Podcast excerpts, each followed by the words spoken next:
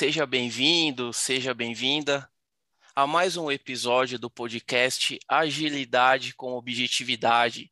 Então, como sempre, aqui nós discutimos sobre agilidade e assuntos do mundo digital de uma forma pragmática e com foco em resultados. E aí, Marcos, como você está? Fala pessoal, beleza? Fioc, tudo bem? Tranquilo. Margo, nesse podcast não tem o quê? Podcast sem Loren Y e sem blá blá blá, direto ao ponto. Isso e hoje aí. então uma convidada especial, Fioc. É a Raquel Maia. E aí, Raquel, tudo bem? E aí, turma, beleza? E vocês? Feliz e honrada de estar aqui nesse podcast sem blá blá blá e Loren Y. Ah, legal, seja bem-vinda aí. E hoje Obrigada. temos um, um, tema que é, que é o, praticamente o foco aí do, do nosso início do, do podcast, que é o que é Business Agility. Boa. Turma, é... cara, o que, que é Business Agility, né? Business Agility eu acho que é uma capabilidade organizacional. Eu acho que é a capacidade de uma organização conseguir é, medir e acompanhar a sua geração de valor é, e, e, ser flexível para se adaptar é, conforme o mercado e, e, os seus usuários vão direcionando, assim. Então, se ela está focada em gerar valor, ela vai entendendo quais são os ofensores da geração de valor para ela enquanto, organiza enquanto organização e vai se adaptando para responder melhor e gerar cada vez mais valor. Então, eu acho que é um mindset e é uma capacidade organizacional, assim, uma capability. Legal. Então, Raquel, não tem nenhuma maneira de, de eu falar, não, a partir de amanhã eu vou implementar o Business Agility.exe. Igual você falou, é algo que se alcança? então, mitos e verdades, né? Cara, a gente não implementa business agility, nem agilidade, please, né? A gente, eu acredito muito que a gente desenvolve as skills, é, o mindset, as skills nas pessoas e e é por meio de práticas, eu acho que sim, a gente tem um papel importante de promover boas práticas de gestão. Acho que isso está no core. Quando a gente fala, por exemplo, de gerar valor, cara, para gerar valor é preciso que é, as pessoas tenham o time de produto mais de forma mais protagonista, é, façam bem uma investigação do que é valor. E aí, para eles fazerem bem esse trabalho, é comum, às vezes, a gente entrar em organizações, em locais onde eles não sabem fazer isso. Né? Nunca tiveram uma formação apropriada, nunca tiveram uma referência. Então, nesses contextos, eu acho que a gente tem muito a contribuir trazendo práticas mesmo, boas práticas de como fazer certas partes desse processo nosso de gestão, que começa com entender, investigar o problema, o valor, as necessidades, até conseguir entregar uma solução efetiva na ponta, né? E fazer esse processo cíclico, trazendo feedbacks, evoluindo interativamente, etc. Então, acho que é isso, assim, a gente não implementa mas sim, a gente promove uma, forma no, uma nova forma de pensar, uma nova forma de atuar em dados contextos, de como fazer melhor o seu trabalho, e aí falando, transpassando vários papéis, né? Acho que é um pouco disso. Assim. Tá bom, você contextualizou o que é Business Agility, mas diga aí, por que então as organizações têm que se preocupar com isso? Qual que é o ganho de fato que isso traz tanto para a organização e para o cliente final? Boa. Cara, primeiro assim, ninguém tem que nada, né? Se a organização não quiser se preocupar com isso, beijo, não me liga, segue a vida aí. Porque às vezes a organização está bem, não sente que precisa, então quem somos nós para dizer que ela precisa? Eu acho que isso tem que nascer de uma necessidade real que a própria empresa sentiu, assim. E, e aí, por que, que isso nasce normalmente? Porque as empresas começam a se sentir ameaçadas com o mercado, é, ou porque elas estão perdendo share, ou porque surgiu um concorrente que começou a ganhar mercado, né? ou porque ela sente que ela, às vezes acontece dela ser líder de mercado e ela está ali meio que estagnada e ela está vendo vários casos em outros setores e ela fala, sei lá, talvez eu devesse me, me mexer aqui, porque isso pode acontecer comigo. E aí, se eu fosse dizer, né, na humildade aqui de quem não é dona de uma corporação gigante, é, cara, o que tende a ajudar é que a organização, se ela fica mais flexível para mudar rápido, né, isso é uma capability que pode ser um baita diferencial. Porque quando entra uma startup é, concorrendo com uma gigante antiga, né, mais tradicional do mercado, a vantagem que a startup tem sobre a gigante é que a startup consegue estar mais próxima do público, do, do público-alvo daquele mercado, ela consegue, por ela ser menorzinha, estar mais próximo, entender a necessidade com mais profundidade, criar uma solução muito específica para aquela necessidade, ou seja, uma solução de alto impacto para o usuário final, rápido, porque ela é pequena. E ela consegue mobilizar todo mundo, se ajustar, entregar e testar. E essa é a vantagem das startups, porque as startups, quando elas vão escalar, elas costumam ter um baita problema, assim, do produto não ser escalável, não suportar, não suportar volumetria, né, e, e derrubar, assim, mas elas são muito rápidas. Então, eu acho que a principal vantagem de, do Business Agility que, que pode trazer para as organizações é isso, cara, é conseguir ser mais rápido no, na resposta ao mercado e aos usuários. E isso ajuda em vários sentidos, né? Desde inovação, desde responder a, um, a uma perda de, de share, desde ser mais competitivo frente a startups, etc. Assim, acho que é isso. Raquel, quando se fala de business agility, agilidade, só se pensa em TI, né? Empresa digital e essas coisas. Porém, quando começou a pandemia, vários estabelecimentos aqui do meu bairro, restaurantes pequenos, sobreviveram. Por quê? Eles passaram a entre... fazer entregas, delivery, quando veio o Pix, começaram a utilizar. Essas empresas podem falar que tem, colocar no LinkedIn que tem o Business Agility? O que, que você acha? Muito boa pergunta.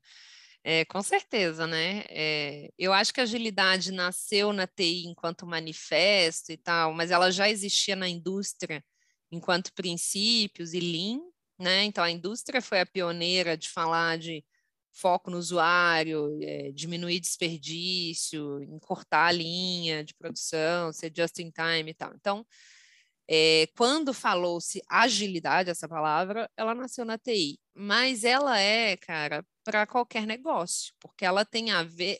Eu gosto, eu falei isso recentemente para o meu time. Eu falei, gente, agilidade, vamos lembrar, ela é um jeito de fazer gestão, de gerir coisas no, no início, assim, né? Falando na essência ali dela. Ela é um jeito de fazer coisas que veio muito para a gente ter gestão. Você pode ter gestão de um jeito ou você pode ser, ter uma gestão mais ágil. Então, quando a gente fala de gestão, qualquer negócio precisa de gestão. Seja um negócio de milhas aéreas, seja de produção de comida, seja de educação, seja de desenvolvimento de software. Todo mundo precisa fazer gestão. Aí as perguntas vêm, mas para que, que a gente vai fazer gestão? né? Quando a gente é muito pequenininho, por que, que a maioria das startups não tem? E é legal, isso é uma dicotomia legal que vale discutir depois, que é, ah, as startups são todas ágeis, né? Elas são ágeis, mas elas não trabalham com métodos ágeis, a maioria, tá? Porque elas são tão pequenininhas que não precisa. Que a gestão é, eu olho para o lado, eu falo contigo, você já ajusta aí, eu ajustei aqui, a gente já combinou, já deu. Mas vai fazer isso com 300 pessoas, vai fazer isso com 2 mil pessoas, vai fazer isso com sei lá, 15 áreas, cada um com um diretor ou com um vice-presidente, precisa coordenar essa galera. Então, a gestão ela vai se tornando muito necessária à medida que a gente vai escalando e ela vem para resolver problemas reais que todo mundo tem. Que, ah, mas eu não tenho problema, sou maravilhoso, tá? Que tipo de problema, então, em que só acontece em Vênus, né? Que não acontece praticamente com nenhuma empresa? O clássico problema de comunicação, que é a, a informação não chega onde tem que chegar na hora certa, do jeito certo. Então, a gente não, não ou não chega, ou chega atrasado, ou chega torto e distorcido, e isso causa vários ruídos e vários outros problemas. Problema de alinhamento, de ter as pessoas colaborando entre si para um objetivo comum. Ah, mas é primeiro que o objetivo não é claro. Segundo, que ele não é comum. Né? Então não engaja as pessoas. E terceiro, cada um puxa para um lado. E aí, quarto, cada um pensa diferente e briga entre si. Então, gente, isso não é um problema de TI, isso é um problema de seres humanos. Então, onde tem seres humanos, tem, tem espaço e oportunidade para agilidade, para business agility. É isso mesmo. Inclusive, todos esses pontos que você citou, no episódio anterior, né, Maiga, nós falamos do Flight Levels, onde é um modelo de pensamento que ajuda, né? Porque para um barco mudar o rumo é uma coisa, né? Para um transatlântico mudar o rumo é totalmente diferente, né? Até me veio o Titanic aqui na minha mente. Então, realmente, quanto algumas startups, elas começam com tudo, aí quando elas começam a crescer, aí elas dão uma travada por causa dessa incapacidade ali de, de flexibilidade. Agora, Raquel, como saber se uma organização tem de fato Business Agility como uma vantagem competitiva? Porque se você perguntar para qualquer organização, todos vão falar, claro, nós somos ágeis, com certeza. Mas como tem alguns sensores ali, tem alguns mitos e verdades acerca desse assunto? Caramba, essa é a pergunta de um milhão de dólares, eu acho, assim, como saber se eu sou ágil? A gente poderia falar, nossa, implanta um modelo de maturidade que vai te dizer, é, olha para as métricas. Eu não sei se tem uma receita de bolo aqui, tá? Vou pensar quente aqui com vocês. Eu acho que a gente tem que olhar muito para os resultados e para como a gente está conseguindo responder às necessidades. Então, acho que a primeira pergunta que eu diria é: como é que está a satisfação dos seus clientes? Eles estão satisfeitos ou não estão? É, esse eu acho que é um bom termômetro. E não vou dizer que as organizações que têm business agility têm seus clientes 100% satisfeitos, mas eu acho que se o seu cliente não está satisfeito, você tem uma oportunidade para melhorar a business agility. Você pode até ter, mas não está bom o suficiente. É, então, acho que é isso, se o cliente está satisfeito ou não. Se o business está satisfeito ou não, porque infelizmente, às vezes, dentro das organizações, a gente ainda tem muitas separações de áreas, tem silos e tal. Então, eu perguntaria isso, o sponsor que paga, que banca tudo isso, como é que está a satisfação dele? E acho que a terceira pergunta é, é, em quanto tempo você consegue responder as necessidades que vêm, né, as demandas que vêm deles, assim? E isso é satisfatório? Qual é a expectativa deles com relação a esse tempo? Eu acho que essas três perguntas vão dar um direcionamento se a gente tem oportunidade para trabalhar em business agility. Eu nem entraria na, na pergunta se a gente é ou não é, se eu tenho ou se eu não tenho, porque como é um mindset, é uma skill e ela é tangibilizada por meio de um monte de práticas, é muito difícil ter um, um medidor que fala se tem ou se não tem. Acho que a gente tem que ver também como que os times estão organizados, eles estão conseguindo entregar, eles estão felizes, eles estão satisfeitos. Então, acho que a gente vai muito checando a saúde organizacional e por meio desse cheque a gente enxerga oportunidades de melhoria que a gente trabalha por meio do Business Agility, sabe? Legal. Então, Raquel, uh, você disse até agora algumas palavras-chave que me chamou a atenção. É, me corrija aí se eu falar alguma besteira. Mas você falou que então agilidade, na verdade, ela é uma forma de, de lidar com, com a organização do, da empresa, do dia a dia das, das coisas. Você também disse que agilidade ela é, também pode ser vista como um mindset para ser interpretado, que ela vai fomentar, na verdade, skills no, na, nas pessoas, nas organizações. É, então, Business Agility, um time de agilidade, não deveria ser interpretado como uma área? Será, deveríamos ter uma área de agilidade nas empresas? Cacete, vocês estão pegando forte aí nas perguntas, né? Acho que essa é uma outra pergunta bem polêmica. É, eu vejo o seguinte: agilidade não deveria ser de uma área, tá? O que eu acredito, e é a minha visão pessoal, é que a agilidade ela precisa ser é, de todos é muito para falar, mas assim ela tem que ser dos times, ela e ela tem que ser é, do CEO, assim, ela tem que ser da organização, porque a, Se a gente quer que ela seja uma skill, vamos parar para pensar nessa, nessa perspectiva. Uma skill é algo que a gente checa se a pessoa tem desenvolvido ou não na hora que a gente vai contratar. Então, é assim: se a gente quer que agilidade seja uma skill na organização, pressupõe-se que todo mundo na organização deveria conhecer e praticar isso no dia a dia como jeito natural de fazer as coisas. Isso é onde eu acho que a gente deveria chegar, tá? Para isso, cara, os nossos processos seletivos vão começar a cobrar, isso tem que ser natural. Mas começa-se assim, se a gente olhar para as organizações hoje, hoje, exatamente hoje, será que essa é a realidade? Eu acredito que não, tá? Eu acredito que se a gente quer que seja uma skill, a gente precisa começar a ensinar isso no dia a dia, ajudar as pessoas a praticarem, acompanhar, mentorar, desenvolver, levar isso para um nível legal e garantir um engajamento ali para que isso vire cultura, para que isso vire o jeito natural das pessoas de trabalhar e quando elas vão contratar, elas já vão olhar se as pessoas trabalham assim e, e aí ficou como uma skill na organização. E aí, quando não se tem e precisa colocar, né, trazer o mindset, ensinar, lá, lá, normalmente precisa de pessoas para fazer isso. E aí é que faz sentido ter uma área, ou terem os agilistas, ou os agentes de transformação, ou alguém tem que abraçar isso como uma missão de ensinar, espalhar o conhecimento, mentorar e fazer isso acontecer, porque não vai vir sozinho, ou talvez vai vir sozinho ao longo de 100 anos. Daqui a 100 anos isso já vai ser normal, as pessoas já vão chegar prontas, entendeu? Então acho que nesse sentido é assim, no início faz sentido ter uma área, mas o propósito dessa área deveria ser desaparecer ao longo do tempo, quando agilidade já for uma skill na organização. Acho que é isso.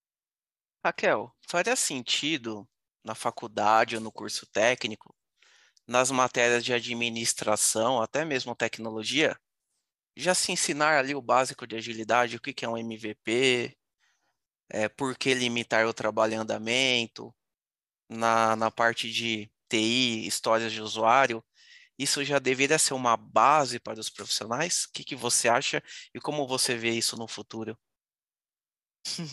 Legal. E o que eu acho, eu tenho clareza. Como eu vejo no futuro, eu não tenho a menor ideia. Mas certamente sim, cara, isso já deveria ser ensinado na educação básica ou mesmo que na educação especializada, né? Que no caso seriam as faculdades. Mas sim, a gente deveria aprender isso no colégio, na faculdade nas empresas júnior, toda empresa júnior deveria trabalhar com métodos ágeis e tal. É, agora, uma coisa é a gente aprender a teoria no colégio, outra coisa é a gente praticar.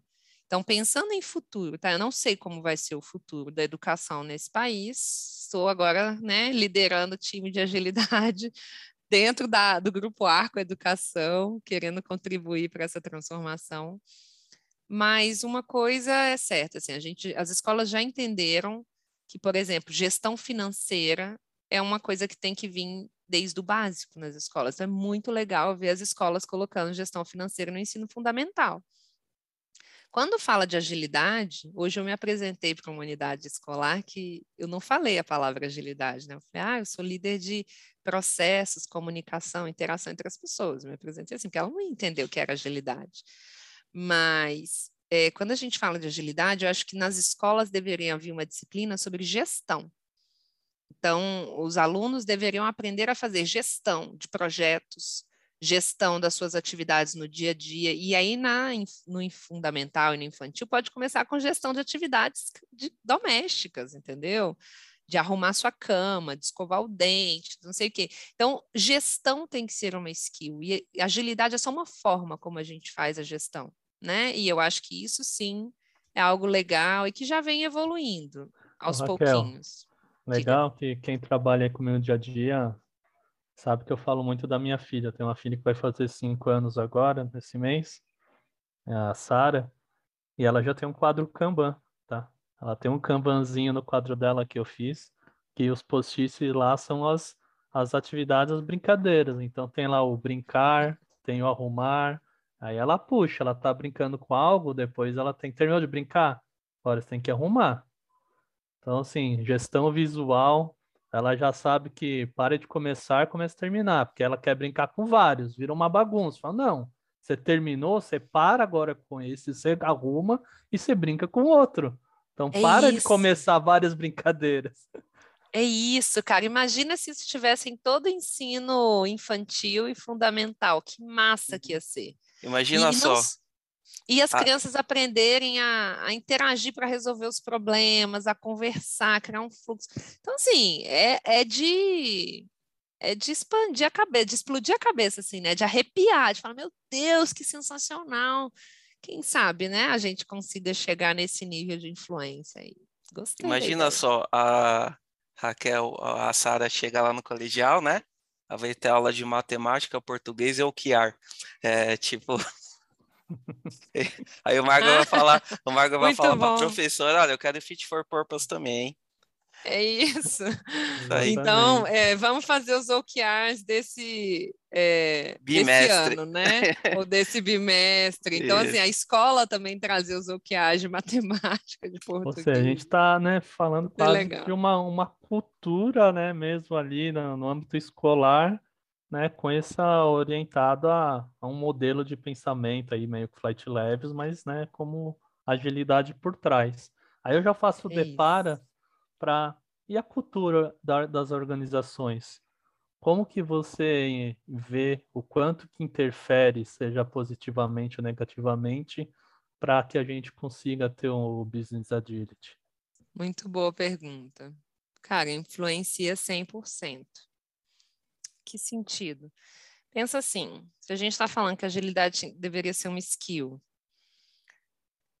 se a organização não partilha disso, dessa visão, ou partilha no discurso, mas na teoria, na prática, não fomenta a, as ações que são necessárias para que isso aconteça de fato, a gente ficou no lero-lero. E eu acho que isso é o que mais acontece, tá? É o que mais tem. Infelizmente, não é por maldade, é porque uma organização é uma junção de muitas cabeças. E essas cabeças eu vou falar em contextos muito grandes. Quanto maior o contexto, mais complexa fica a gestão de cada área. Então, imagina, você é líder de uma área, você tem 300 pessoas na sua área, você tem 50 indicadores para responder por eles, um dia a dia insano, você trabalha até 8 horas da noite, seu celular começa a tocar às 7, sabe? Então, assim, o seu dia a dia é muito intenso. E aí, quando a gente fala que essa pessoa está olhando só para o contexto dela, porque ela não quer colaborar, é porque, meu amigo, ela não tem tempo. Aí você vem e pede um horário porque quer colaborar e traz um trem pouco estruturado. Ela fala: ah, o dia que você tiver mais estruturado, você me chama. Então, quando a gente fala de cultura, cara, não é por maldade, mas a cultura é uma repetição. Então, ela é uma repetição e ela é sugada pelo dia a dia. Então, assim, se não tiver pessoas que estão olhando de perto o dia a dia e criando mecanismos de interferência nesse dia a dia para incentivar comportamentos e, e, manter isso por um tempo, porque dá muito trabalho. Ah, lindo, vamos criar as guildas da comunidade. Vai criar uma guilda, uma comunidade, faz ela pegar e ver o esforço que você não tem que pôr para fazer isso acontecer. Então, dá muito trabalho. E aí precisa de um time olhando para isso. Aí esse time tem que estar tá alinhado. Aí os cabeças desses times tem que pensar mais ou menos igual, tem que querer o mesmo objetivo, mas as áreas são complexas, o dia a dia e o orçamento. Então, assim, é difícil, tá? Falar. É, eu não quero aqui combater e, massacrar as culturas, porque não é essa a intenção. Mas, cara, a cultura interfere muito e é difícil mudar uma cultura. Aí, como que a gente. Eu vejo alavancas que mudam? Cara, líderes visionários, empoderados, mudam culturas, tá? Por quê? Porque se ele, se ele é um líder que tem autonomia, então quanto mais alto, mais importante o seu papel na transformação da cultura, porque você tem muito espaço. Ele vem, vê que a, a empresa tem um certo comportamento ali que é passado, porque é um ponto que eu ia falar, que é repetição, né? A cultura é o seu líder direto. Essa é uma frase que eu gosto muito, tá? E ela é real. As pessoas replicam o comportamento do líder direto delas. Porque elas foram, elas são moldadas. Ela entra estagiário ou trainee, daí ela vai, aprende com o líder e vê o caminho que dá para crescer, e ela começa a replicar esse caminho, tá? É o líder direto e os incentivos. É isso aí que vai moldando principalmente a cultura.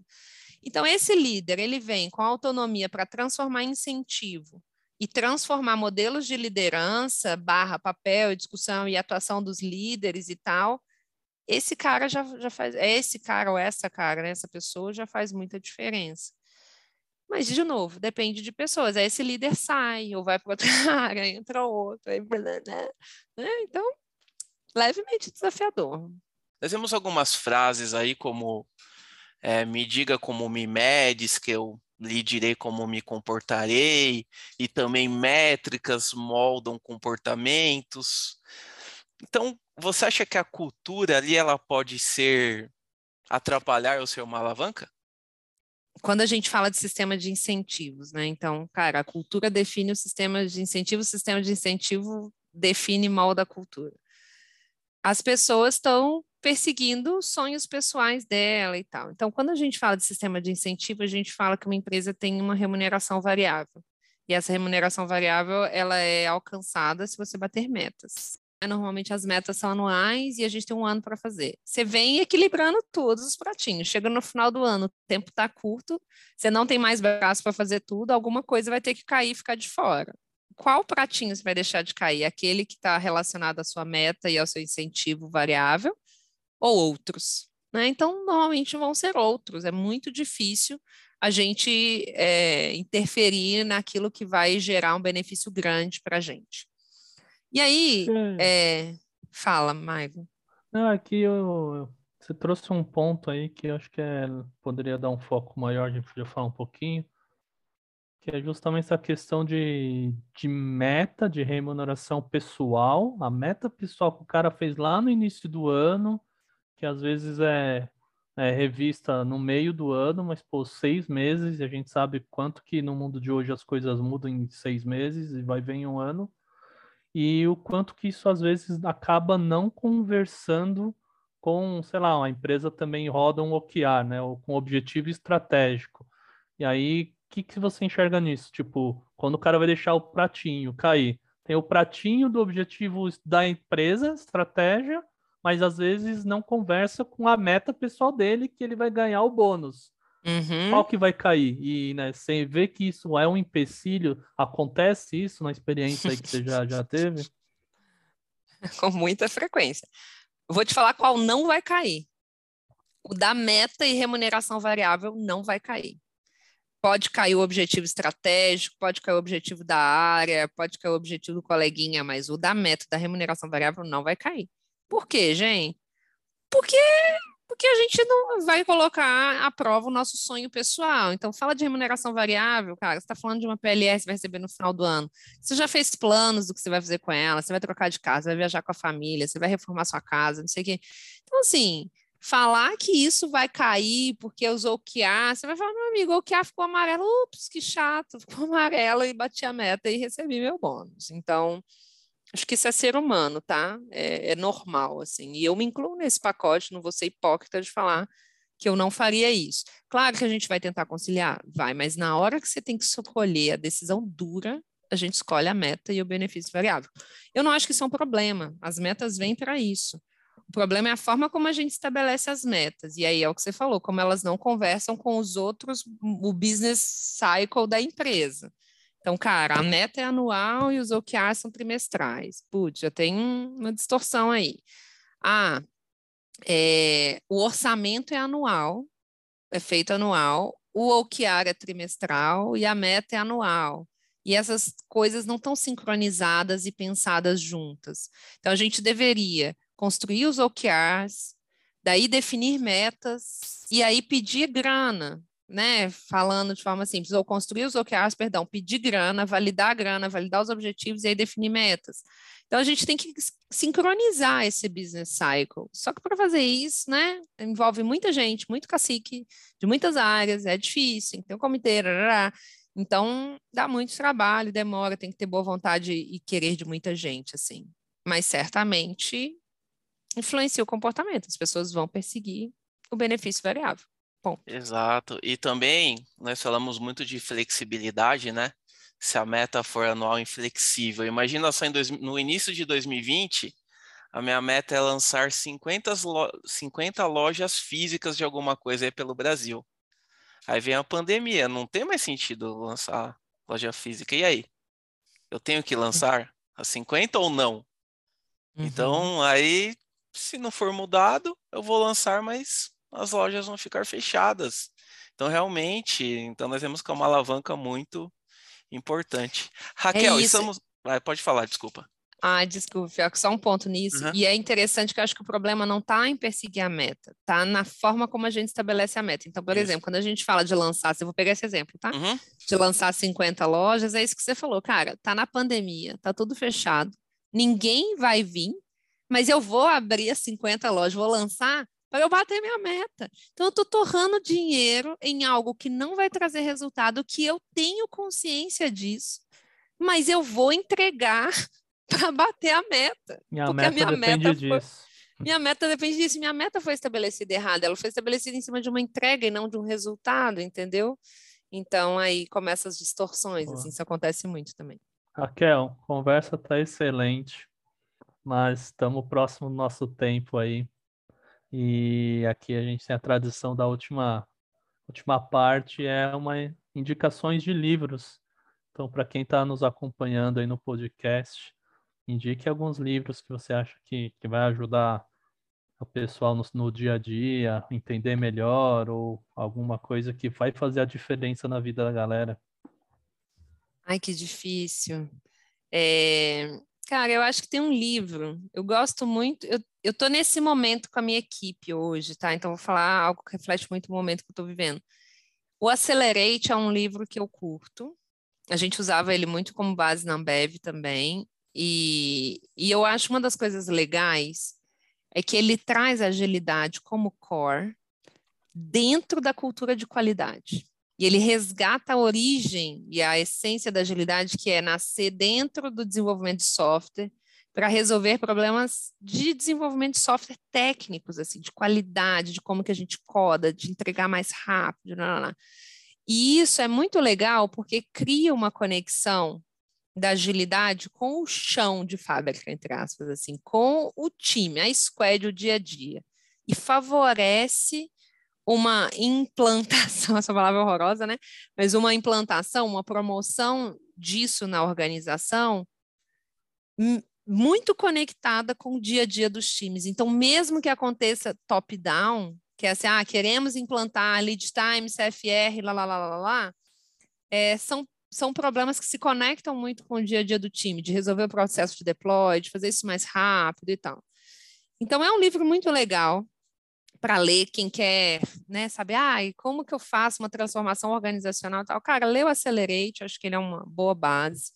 Tem um livro que eu indiquei uma vez para um CTO é, e que ele curtiu e que é um livro que eu gosto muito, que é O Verdadeiro Valor da TI, eu acho, é um de capinha vermelha, que ele fala da TI como valor para o negócio, né? Como que a gente ajuda uma organização a mudar a visão dela, que ela tem sobre a TI. Então, de deixar de ver a TI como um centro de custo e um prestador de serviço, para ver a TI como, é, para colocar e posicionar a TI como algo realmente de valor para o negócio. E isso hoje é uma das coisas core, né, da, da, da tecnologia estar como core nas empresas, nas organizações. Então, acho que esse livro também é muito legal. E aí, falando de soft skill, tem um livro que eu gosto muito que chama Empatia Assertiva. Quem não leu ainda, acho que para as lideranças e tal, é bem legal também. Tá, então esse tá certinho, o verdadeiro valor de TI. E ele foi, inclusive, impresso pela Harvard Business Press. Aí, ó. Então, uma ótima indicação aí de livro. Boa. É isso, queria agradecer imensamente sua presença uh, todo o seu conhecimento que você compartilhou conosco. Todo mundo está acompanhando o podcast. E fica o convite já para as próximas, tá? Com certeza, gente. Eu que agradeço o convite. Obrigada aí pela paciência, pelo espaço. Esses papos são sempre, no mínimo, divertidos, né? Então, foi ótimo. Obrigada aí pelo convite. Tamo junto. Boa. Muito obrigado, Maigon. Raquel, muito obrigado, foi riquíssimo esse episódio do podcast. Daria até para escrever um livro com tanta coisa boa que foi falada aqui. E para você que está nos ouvindo aí, nos siga na sua plataforma preferida de podcast e nos siga no LinkedIn, Agilidade com Objetividade, porque ali nós postamos ali sobre novos episódios, postamos aqui os detalhes, as recomendações de leitura e ali também você consegue nos dar o seu feedback. Ok? Então, muito obrigado e nos vemos no próximo. É isso aí, até a próxima. Valeu. Thank you.